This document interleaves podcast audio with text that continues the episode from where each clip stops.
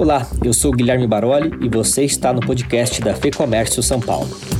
Neste episódio, trazemos mais uma análise de Antônio Lanzana e Paulo Delgado, que presidem o Conselho de Economia Empresarial e Política da FEComércio. Eles comentam a atenção no ambiente político que prejudica as ações de combate aos efeitos econômicos da pandemia, gerando uma maior volatilidade dos mercados. Professor Lanzana, obrigado por mais essa participação aqui no podcast. Queria que o senhor começasse analisando alguns dos assuntos discutidos na última reunião do Conselho, que contou com a participação de Oswaldo de Assis Filho, né, o diretor do BTG Pactual. A gente podia começar com o senhor comentando a taxa de juros, que acabou de ser reduzida para 3% ao ano. A redução de 0,75 surpreendeu um pouco o mercado, tá? A expectativa era de uma redução um pouco mais suave. Ah, o que, que isso tem a o que está por trás, eu acho dessa decisão e finalizando uma nova redução em junho ainda. O que está por trás dessa decisão?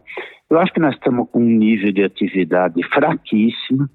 Os indicadores recentes mostraram deflação no IPCA. Então, nós estamos com uma inflação aí que deve caminhar, pelas projeções, isso foi discutido no nosso conselho, para algo próximo de 1,5% neste ano. Então, o que o Banco Central está fazendo, olhando a trajetória de inflação, está abaixo do piso da meta, está abaixo do piso da meta. Então, ele está vindo aí para reduzir essa taxa de juros de forma mais significativa. O que, que tem de efeito que se pode esperar? Eu diria assim, ah, vamos reduzir os juros para aumentar o consumo. Num quadro desse, acho que é irrelevante para esse objetivo. Ah, mas nós temos outros impactos, sim, temos. Um primeiro, o custo da rolagem da dívida pública cai bastante, porque toda a dívida pública, quase toda a dívida pública, funciona em função, é, é carregada pela Selic. Então, nós vamos ter uma redução de dívida pública importante e rolagem de dívida. Um segundo dado importante é efeito sobre câmbio.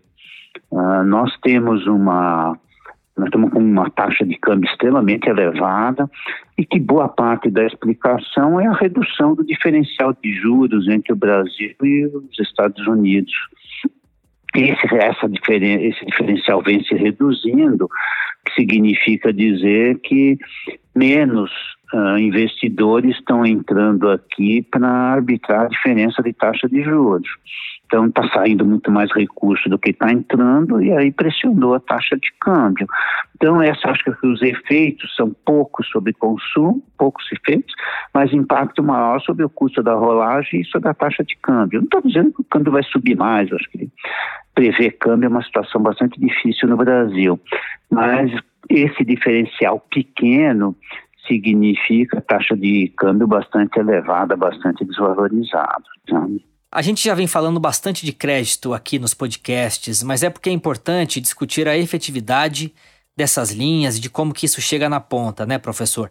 E foi identificado que muitos empresários, por não ter folha processada por um banco, acabam não conseguindo acessar essas novas linhas. Sobre isso, eu tenho duas perguntas. O governo não tinha ciência disso?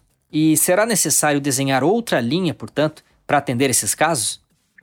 Bem, vamos lá. Primeira questão. Eu acho que o governo não tinha muita consciência disso, de que existia tanta empresa sem folha processada. Ah, ainda dentro dessa mesma pergunta sua, ah, eu acho que não é bastava ter folha, não. Acho que a, a folha é para ser analisada, mas não é um, uma garantia de que o crédito vai ser concedido. Tá? O segundo ponto, o que nós temos observado é louvável a preocupação do governo. Se você olhar a direção, está correta, vamos dar mais liquidez, vamos dar mais crédito. Mas o que, mesmo pelo comentário que você está fazendo, o que está ocorrendo? O crédito não está chegando em muitas empresas. As empresas menores têm dificuldade enorme, não tem garantia alguma, não tem folhas processadas. E esse não é um universo desprezível, é um universo de muita empresa. Eu acho que nós vamos ter que ter novas linhas e eu vou insistir com um ponto que a federação tem batido bastante, é a necessidade de aval.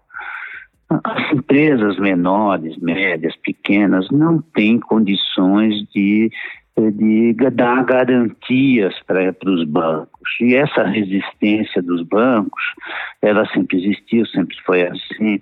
Então eu vejo que nós vamos precisar criar linhas novas, mas com garantias, que o governo, o tesouro tinha que assumir essas garantias, ou aproveitando novamente a ideia da federação, usa os fundos inativos da União para dar garantia esses empréstimos que essas empresas sem condições de dar garantia possam recuperar, porque senão elas vão estar fadadas ao encerramento. Numa situação de queda brutal de vendas, uh, sem condições de, de, acesso a crédito, qual a condição de sobrevivência?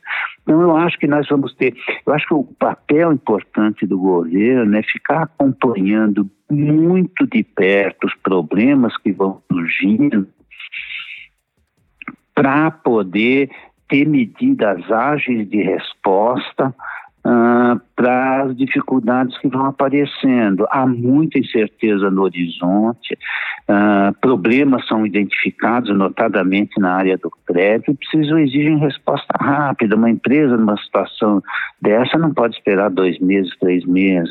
Mesmo essas medidas de ação do Banco Central para comprar crédito, demorou quanto tempo isso para ser aprovado no Congresso? E foi agora com também não vai resolver problema de pequena empresa, porque exige um, um, uma classificação de risco de empresas internacionais e de agências de risco que empresa de menor tamanho tem avaliação de risco? Isso não existe. Então, acho que vai se pensar, vai ter que fazer um acompanhamento próximo e vai ter que se pensar, vai ter que se esquecer um pouco do, do, do vai ter que ser mais agressivo, eu diria, tanto em termos de política monetária quanto fiscal. É, se o dinheiro não chega agora na conta das empresas, os empresários ficam entre reduzir jornada e salário ou pegar crédito, né? E sem crédito, eles acabam ficando sem opção. Exatamente. A questão da folha, é, nós até comentamos isso há algum tempo, uh, do financiamento da folha é positivo, tudo que, que flexibiliza é positivo. Mas as condições, não adianta você dar crédito para a folha e não ter capital para o resto. Uhum você está dando uma solução muito parcial ao problema.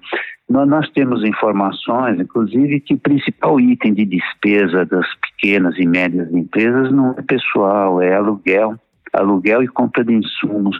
Então, você está dando uma garantia no terceiro item mais importante, os outros dois. Então, a empresa vê, ó, está me resolvendo um problema muito parcialmente, não me resolve o problema todo, não me dá crédito geral, então eu não acesso esse crédito, que seria que é um crédito de custo baixo, que é Selic, mas é uma solução muito parcial do problema. Como a gente pôde perceber na fala de Antônio Lanzana, o momento pede respostas rápidas do governo para tantas questões, como a solução do acesso ao crédito e manutenção dos empregos. Mas o governo não tem apenas esses problemas para resolver. A gente observa hoje no Brasil um ambiente político de tensão prolongada entre os poderes. Assunto para Paulo Delgado comentar. Paulo, a crise da pandemia já é complexa o bastante, né? Mas sabemos que temos outras questões ocupando a atenção do executivo, do legislativo e do judiciário, no momento em que o foco deveria estar voltado inteiramente ao enfrentamento do Covid-19, né? É, acho que o, o governo brasileiro não, não está avaliando muito bem a relação entre aceleração de temas políticos e derrapagem nos temas econômicos. Na verdade, a questão central no Brasil hoje é sanitária, mas ela tá, ela vai se transformar num problema econômico grave por questões políticas e não por questões sanitárias. Então nós alertamos na nossa última reunião que você não tem como pular sobre as regras econômicas ou desconhecer as regras econômicas sem as relacionar à base política na qual as regras econômicas estão assentadas.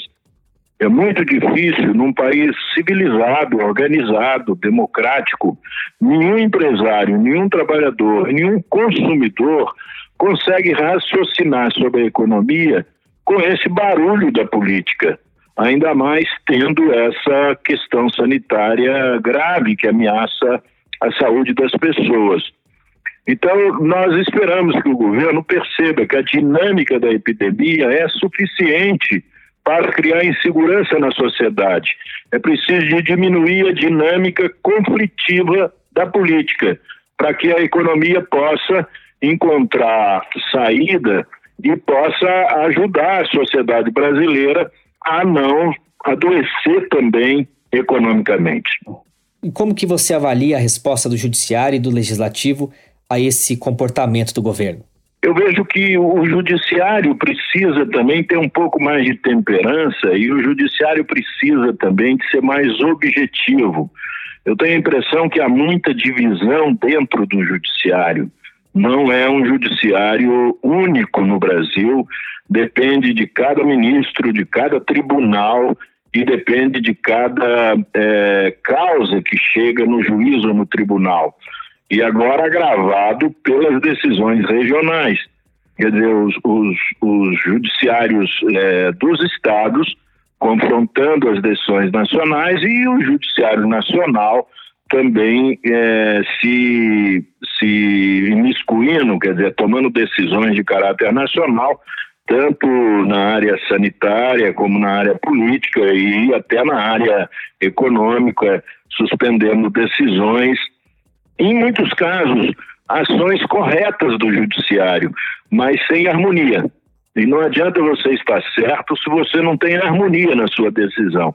Então é preciso também que o judiciário tenha harmonia, é preciso ter um, um acordo nacional dos juízes, para que os juízes possam unificar a sua, a sua compreensão da crise. O parlamento acho que está se comportando bem, o parlamento está ajuizado ele está achando que no momento a crise ainda é judicial, a crise não é política no sentido é, mais é, radical e mais problemático dela, e está aguardando que o judiciário informe o parlamento se o presidente está ou não cometendo crime, se o presidente está ou não contrariando a lei e rompendo os princípios institucionais da nossa Constituição. Eu acho que o parlamento não pode dar um passo à frente. Ele tem votado as leis, às vezes de maneira exagerada. Eu acho que é preciso, nesse momento, não deixar prosperar o populismo legislativo.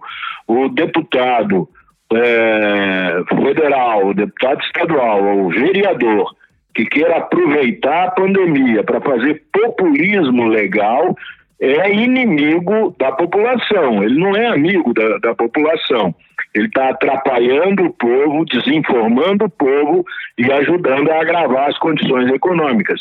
Nesse momento, nós temos então que proteger os empresários, é, proteger os trabalhadores e os consumidores para que a economia possa rodar, a economia possa funcionar, mas com a cautela que as pessoas têm que também ser protegidas na sua saúde. Então, acho que os três setores têm responsabilidade: o executivo, o judiciário e o legislativo. Mas os três setores precisam de ter uma linguagem única também. Não é momento de confronto político no Brasil. Eu conversei com o economista Antônio Lanzana e o sociólogo e cientista político Paulo Delgado. Eles que presidem em conjunto o Conselho de Economia Empresarial e Política da FEComércio. Se você é empresário, conheça o lab.fecomércio.com.br. Lá você tem acesso a diversos tipos de conteúdos e ferramentas que vão te ajudar no dia a dia do seu negócio. Basta se cadastrar de forma gratuita. Com a edição do estúdio Johnny Days, esse foi mais um podcast da FEComércio São Paulo. Obrigado pela companhia e eu volto em breve com mais uma entrevista para você.